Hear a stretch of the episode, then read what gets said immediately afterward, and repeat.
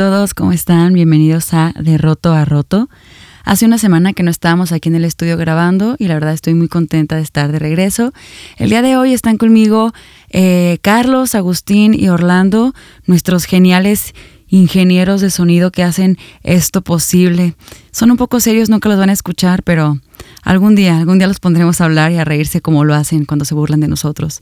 Eh, el día de hoy no está aquí con nosotros Isaac, tuvo unos pendientes, pero bueno, eh, Carlos y yo vamos a tener una conversación interesante. Estamos en el episodio número 7. Muchísimas gracias por su apoyo, gracias a las personas que se han tomado el tiempo de escuchar eh, pues cada uno de los episodios. Gracias por la respuesta, ha sido muy favorable, ha sido súper padre. Estamos terminando la serie Lo que no se ve no se pregunta y titulamos eh, el capítulo de hoy, Elige tus pastillas. Así que esperamos que les gusten mucho. Cuando recién iniciamos con, con, con De Roto a Roto, en el primer episodio yo les comentaba que a mí me gusta mucho definir las palabras. Me, me, gusta mucho investigar acerca del origen de las palabras, me gusta mucho conocer el contexto de las palabras, porque eso me ayuda a entender el verdadero significado, me ayuda a entender un poquito más. Y cuando empezamos con esta serie eh, de lo que no se ve, no se pregunta y comenzamos con el tema de la depresión, únicamente dijimos que la depresión es un, es una, es un estado mental y dijimos como un poco acerca de los síntomas, etcétera, pero jamás definimos qué significa la palabra depresión o cuál es el origen. Y me puse a investigar un poquito y encontré que la palabra depresión significa opresión. Es tal cual como presionar hacia abajo, es como hundir o sumergir. Em, a la depresión, si la queremos pensar gráficamente, quiero que te imagines como que es una fuerza que desde arriba trata de, no sé, como que una fuerza que toma tu cabeza y trata de empujarte tan, tan fuerte que puede eh, traspasar traspasar todo tu cuerpo y todo lo que tú eres, o sea, hasta como más allá del suelo. O sea, quiero que lo imagines así como una fuerza que te, que te oprime, que quiere enterrarte. Y viéndolo en esta forma, como un poquito, em, como analógicamente, podríamos pensar que la depresión comienza en la cabeza, eh, comienza en nuestros pensamientos, comienza en lo que tenemos en nuestra mente. Generalmente, cuando estamos deprimidos, lo que estamos pensando toma control completamente de nosotros. Y la verdad es que, bueno, no sé a ti Carlos, pero a mí todo este tema de la depresión me ha ayudado mucho a estar reflexionando más, a ser como un poco más reflexiva eh, acerca de las personas que pasan o pasamos por esto.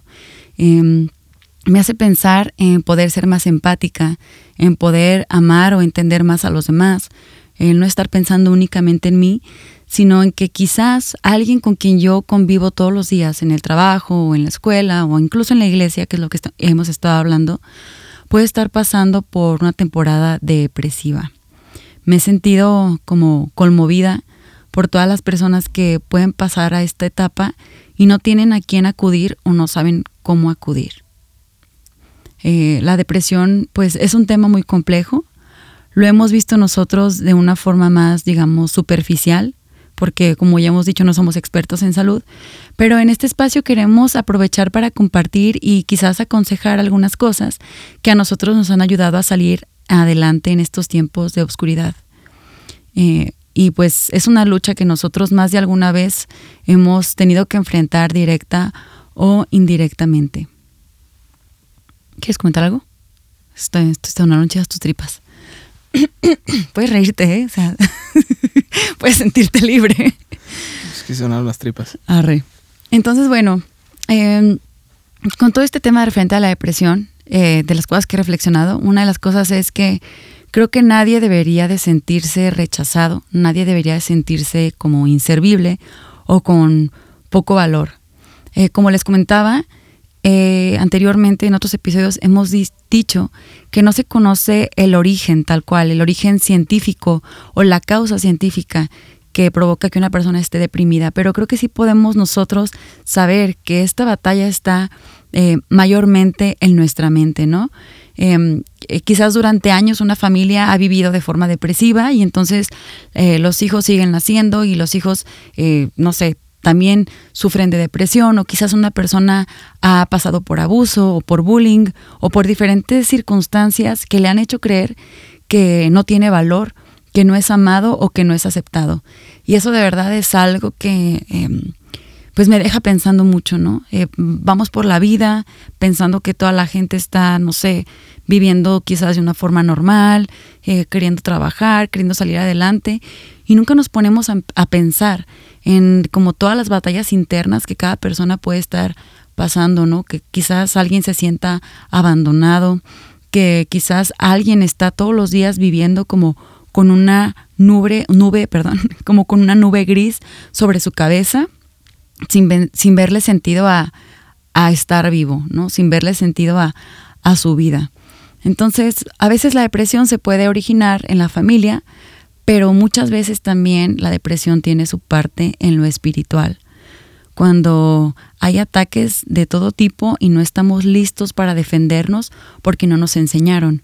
Y creo que aquí viene la parte que comentaba al inicio, que depresión significa también opresión. Es como tener ciertas voces que nos están persiguiendo, voces que te pueden estar diciendo todo lo que no quieres escuchar acerca de ti.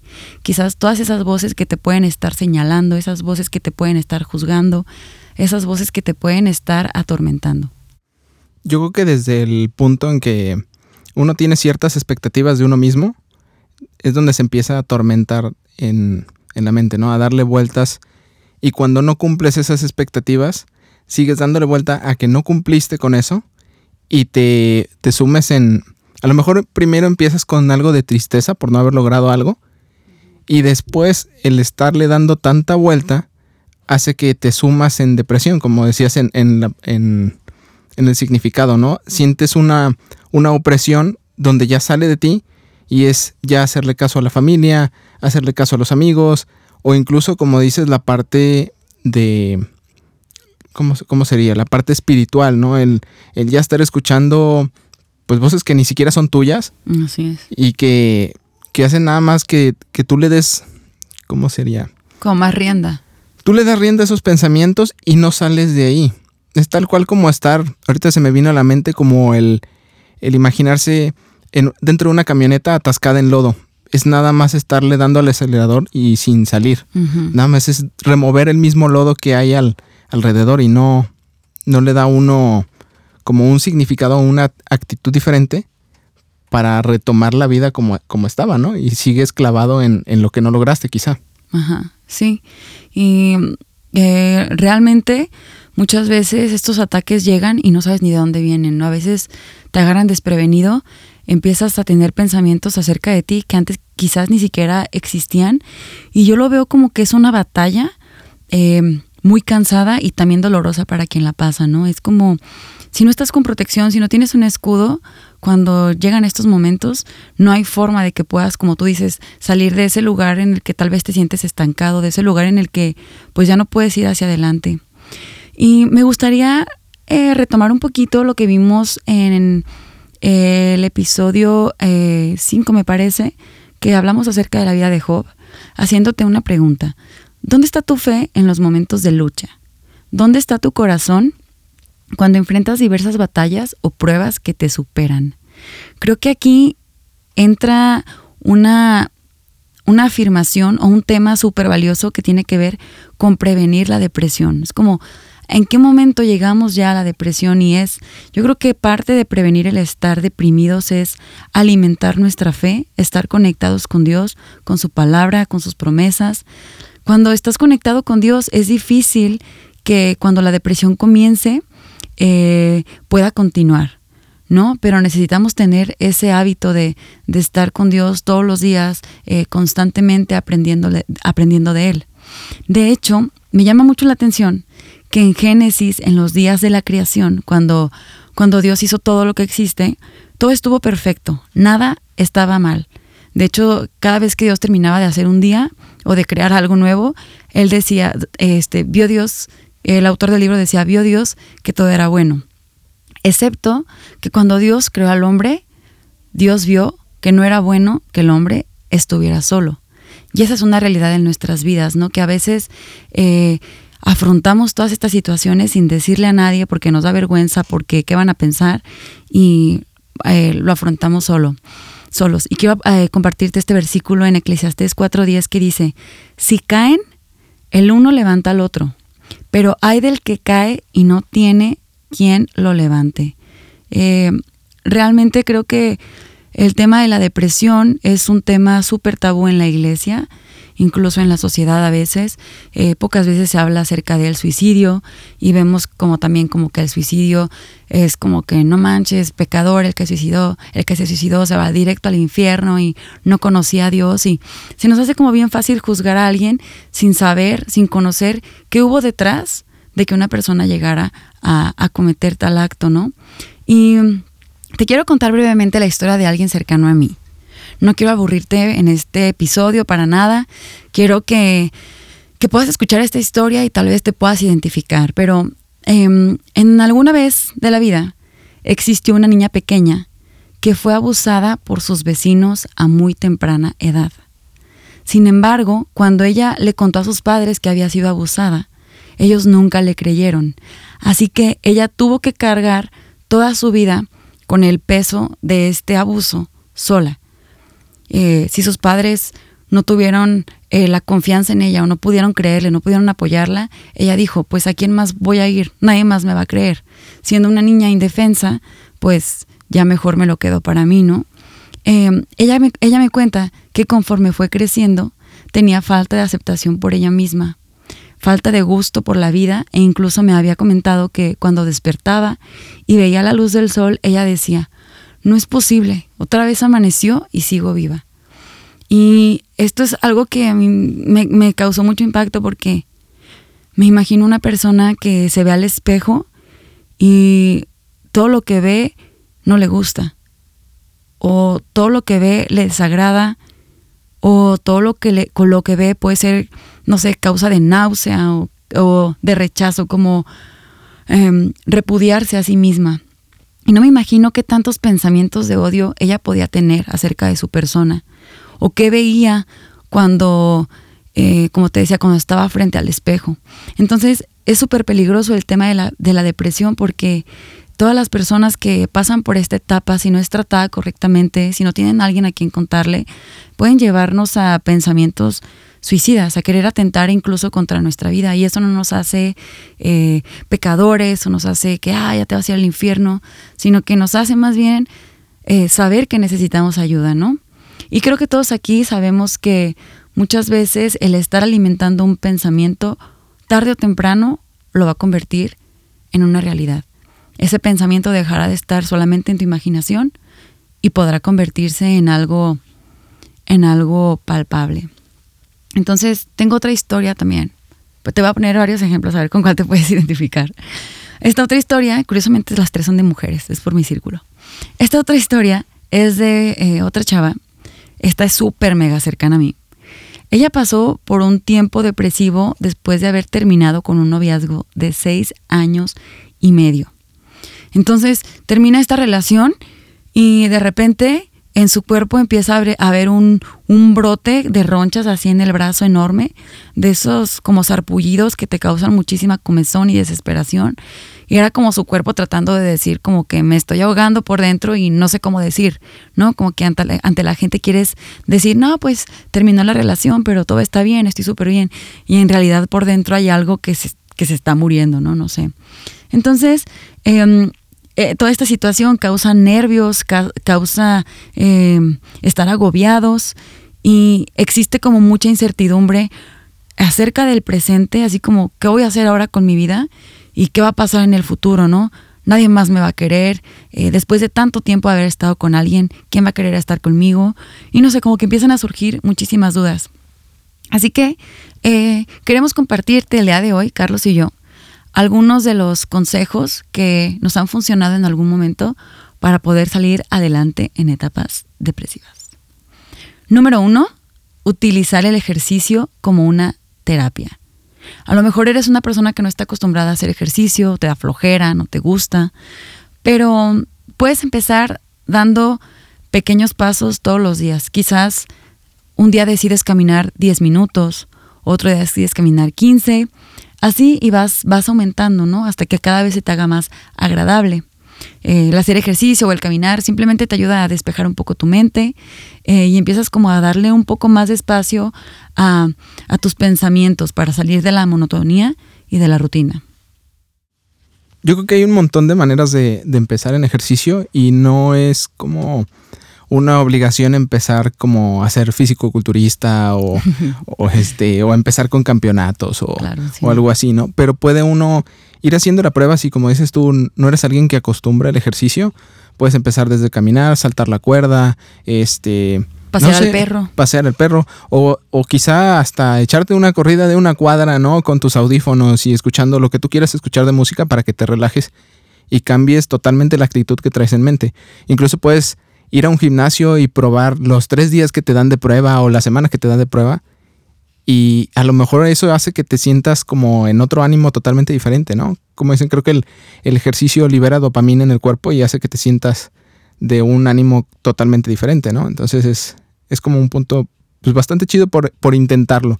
Quizás si no lo haces siempre, puedes tratar una semana y ver qué tal resulta. Así es, es como un antidepresivo natural, súper económico. Número dos, puedes buscar amigos que sean buena influencia. Amigos que sabes que te van a aconsejar. Esto es súper importante. Es súper importante tener amigos que sabes que no te van a decir como que, ah, pues ponte bien borracho y se te va a olvidar y tómate esto y se te va a pasar. No, sino un amigo que realmente eh, pueda ayudarte a luchar contigo esta batalla. Eh, somos seres relacionales, entonces necesitamos unos de otros, no vamos a poder salir de estas batallas eh, por nuestra propia cuenta. En lo que dices de los amigos, yo creo que es muy importante encontrar a alguien que tenga como autoridad moral para ayudarte en el tema por el que estás pasando. Pero para que te pueda echar la mano en ese tema en particular, pues tú tienes que hablar.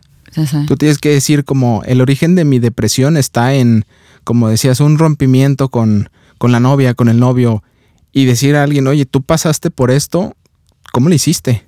O la muerte de un ser querido, ¿no? A lo mejor murieron tus padres o un padre y dices, híjole, jamás en la vida había yo pasado por esto. Alguien que ya ha pasado por eso y que te dice, ¿sabes qué? Vas a pasar y es sano que, que tengas un duelo, pero necesitas consejo de alguien que lo haya vivido. Entonces, buscar a alguien que tenga autoridad moral. Sí, y puede ser que lo haya vivido o no, porque también creo que hay muy buenos amigos que saben escuchar, saben acompañarte. Quizás en momentos depresivos lo que menos necesitas es estar solo. Entonces tener un buen amigo que, hey, ¿qué onda? Te traje pizza para que cenemos o este, hay que ver esta película o simplemente vine a visitarte, a pasar tiempo contigo. O sea, amigos que tú sabes que tienen ese amor incondicional y que tienen ese deseo de estar contigo y que no te van a estar juzgando, que realmente te pueden ayudar, ¿no? Eh, también, número tres, creemos importante que en eh, temporadas depresivas busques a alguien con autoridad, ya sea un líder en tu iglesia, un pastor o algún familiar que sabes que es de confianza y que puede ayudarte. E incluso puedes acudir hasta con un profesional, o sea, a veces lo vemos como que no sé, como que mal, pero incluso alguien profesional es alguien con autoridad, pero alguien con, quien tú te sientas eh, identificado, en confianza y que puedas decir todo sin guardarte nada, porque tienes que decir como creo que esto es lo que está originando, que yo me sienta así, que yo esté pensando esto, o tal vez si ni siquiera sabes cuál es la raíz, la causa de, tu depresión, entonces que esa persona que tiene autoridad pueda estar orando por ti, pueda estarte ayudando a encontrar el, el origen. Y yo creo que también saber que con esa persona que estás sacudiendo no está ahí para juzgarte, o sea, no te va a juzgar por lo que tú vas y le vas a platicar, ¿no? Para que tengas la libertad de contarle todo lo que le tengas que contar y te puede echar la mano. Exacto. Y aquí también entraría como en el consejo de no te tardes en ir a buscar a alguien con autoridad. Este, no importa si tu relación es muy cercana o no, pero alguien que, que tú sabes que tiene autoridad y, y que te va a ayudar a a tener descanso, porque es importante eh, que en cuanto identificas así como que síntomas ya bien depresivos que te empiezan a cansar, vayas y busques a alguien.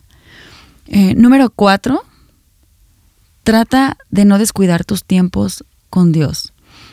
Me gusta mucho que en la Biblia encontramos poemas en los Salmos de personas que pasaron por depresión y en eso también podemos encontrar consuelo, sabiendo que es algo que ha pasado desde el inicio de los tiempos, la depresión ha existido, no es un tema nuevo, quizás se ha convertido en un tema tabú, pero es algo que ha existido toda la vida y me gusta que en la Biblia eh, se expone de una manera muy natural sin querer como ocultar esto. Y hay un salmo que me gusta mucho que les quiero compartir súper rápido, algo que dice, es el Salmo 42. De hecho, hay hasta una canción basada en este salmo y dice así, permítame un momento. Tengo sed de Dios, del Dios de la vida. ¿Cuándo podré presentarme ante Dios? Mis lágrimas son mi pan de día y de noche, mientras me echan en cara a todas horas. ¿Dónde está tu Dios?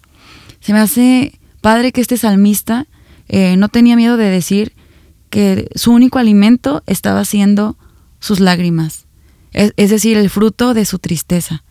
Eso era como que lo único que lo estaba alimentando y está expresando como que tenía esas voces que lo estaban juzgando, que lo estaban atacando y él estaba como, tengo sed de Dios, como ya no aguanto más, tengo sed de Dios. Entonces, este punto número cuatro, eh, el no descuidar los tiempos con Dios, yo creo que eso es vital, tanto para como un antidepresivo, como para algo que necesitas en tiempo de depresión y algo cuando superas la depresión. No es como em, el antídoto perfecto, yo creo.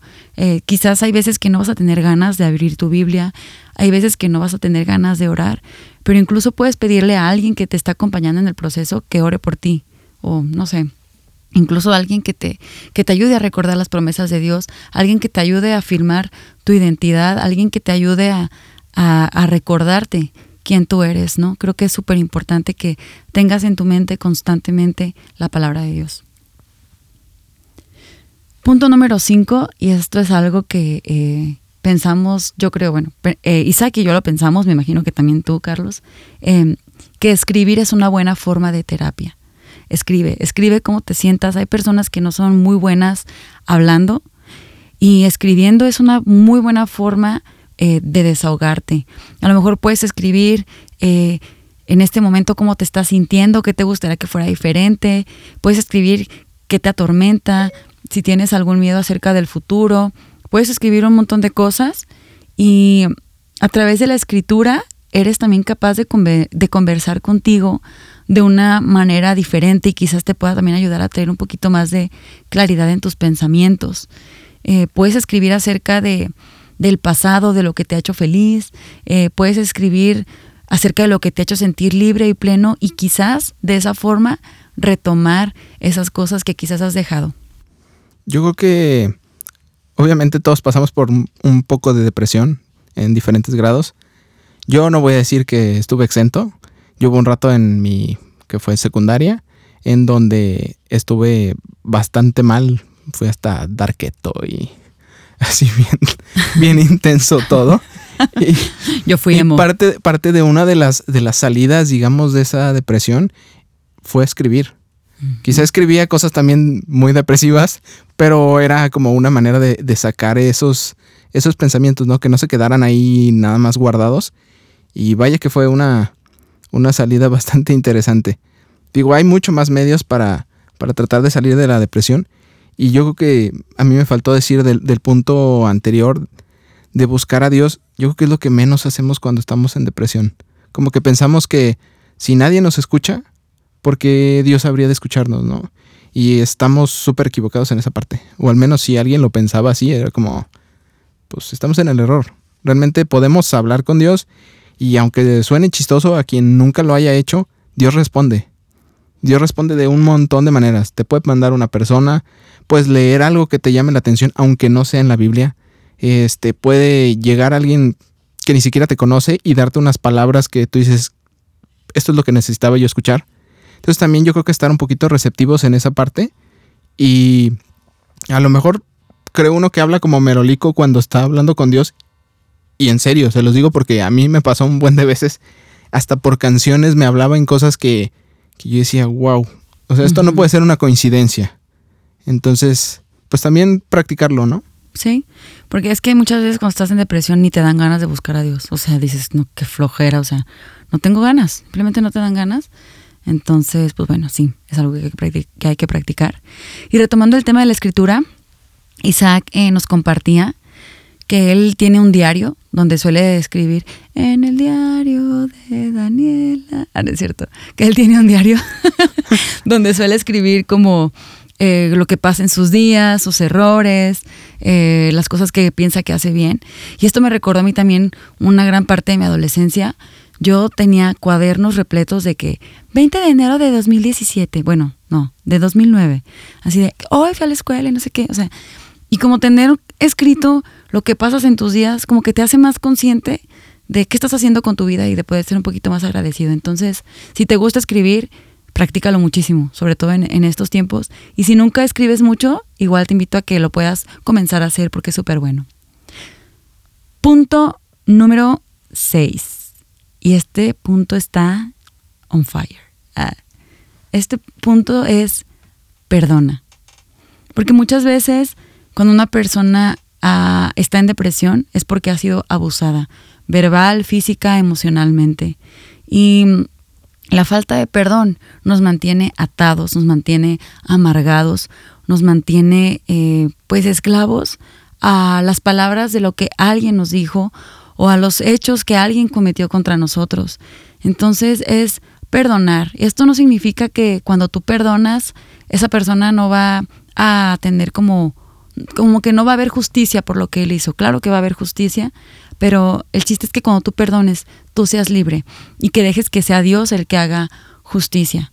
Perdonar no significa que vas a olvidar, sino que vas a aprender a vivir eh, sin que eso sea algo que mantenga eh, tus manos, tus pies y todo lo que tú eres atado a un pasado o atado a, a lo que alguien más te, te hizo. Claro que es un proceso, que tienes que ir aprendiendo. Quizás es súper doloroso. Yo creo que de los procesos más dolorosos que tiene el ser humano es perdonar porque quizás tienes que perdonar a alguien que vas a seguir viendo toda tu vida. Quizás tienes que perdonar a alguien eh, de quien dependes o no sé. Y eso es muy, muy complejo. Sin embargo, eh, tenemos que, recordar que, que así como, como Dios nos ha perdonado, nosotros podemos también perdonar, que ese perdón nos, nos, como que nos libera. Y cuando, yo creo que cuando nosotros decidimos perdonar a alguien, le quitamos a ese alguien autoridad en nuestra vida. Es como, te perdono porque me dijiste esto, porque me maltrataste, porque me insultaste, porque quizás físicamente me heriste y yo estaba indefenso y no tenía cómo defenderme. Y a pesar de eso, te perdono y no dejo más que tengas control ni sobre mi presente ni sobre mi futuro. Creo que es súper importante. Número siete, eh, pídele a alguien que te ayude a regresar a tu primer amor. Esto es como un poquito de lo que ya mencionamos, pero necesitas que alguien nos necesitamos que alguien nos esté recordando constantemente quiénes somos. Aquí creo que entra un poquito más quizás el tener un mentor, tener un consejero, tener alguien que te esté discipulando, alguien que te pueda estar dando consejos en tu vida, así como, oye, ¿sabes qué? Voy así con mi novia o con mi novio, últimamente nos peleamos mucho, o ¿sabes qué? Tengo problemas con mi economía, o tengo problemas con em, estar viendo muchas películas, o estar despreciando mi tiempo, o lo que sea, y no me está llevando a nada. Entonces, tener alguien que pueda estar ahí como que supervisando cómo estás y que te pueda apoyar. Número 8, y también creo que es muy importante, no tengas miedo de buscar ayuda profesional o de decir lo que estás sintiendo. Siempre va a ser mejor prevenir. De hecho, creo que en nuestra cultura, al menos aquí en México, no sé si sea algo mundial, pero creo que en nuestra cultura es como que súper común de que te duele el estómago, vas con un médico. Eh, te empezaste a toser, vas con el médico. Te duele la muela, vas con el dentista. Em, no quieres bajar de peso, vas con el nutriólogo. Te inscribes al gimnasio. Ah, pero si estás como por años pensando cosas acerca de, ti mismo, si estás tiempo que no te puedes concentrar, eh, si tienes malos pensamientos, no es como que, ah, voy a ir a buscar a un profesional en salud mental para que me ayude. O sea, no tenemos como que la cultura de tener una terapia con alguien que te pueda las herramientas para, pues para atender tu salud mental, tal cual. No, generalmente llegamos a Google o a Yahoo Respuestas, ¿no? y que estoy sintiendo esto, ¿cómo le hago? Sí, o sea, generalmente somos así. pero nos falta como que tener esa cultura y luego es como, ya sabes que existen un buen de comentarios súper... Eh, súper tontos que no deberían de existir, de que, ah, vas, vas con el psicólogo, ah, no, los psicólogos, no sé qué, y, ah, vas con el psicólogo, ah, es porque estás loquito. Es como, o sea, somos tan tontos y hablamos de formas tan absurdas a veces que no entendemos que simplemente la mente es otra parte de nuestra salud integral, ¿no? Entonces, no tengas miedo de buscar ayuda profesional. Número nueve, invierte tu tiempo en otros.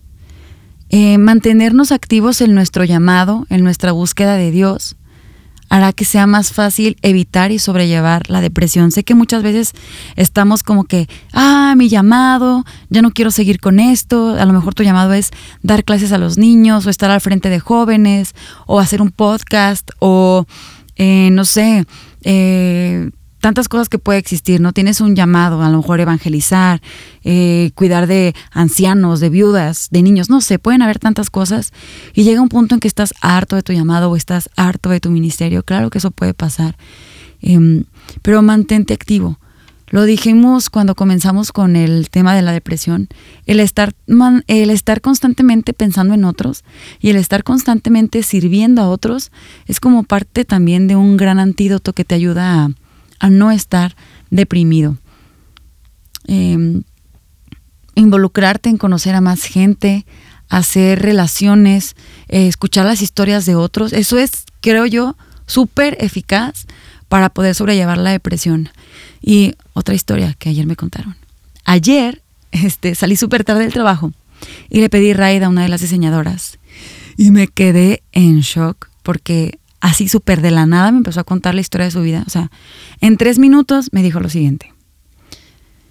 Cuando yo tenía 11 años, vivía con mis papás y pasaron por una situación muy compleja económica y ya no pude vivir con ellos, porque ya no cabía yo en la casa con ellos. Eran mis hermanos, perdón, era mi hermano, mis papás y yo.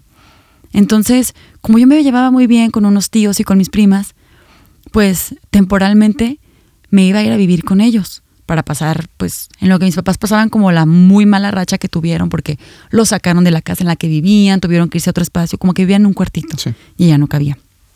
Entonces, esta chica me dice, pues yo me iba a vivir con mis tíos a vivir temporalmente, pero fueron años, años de mi vida.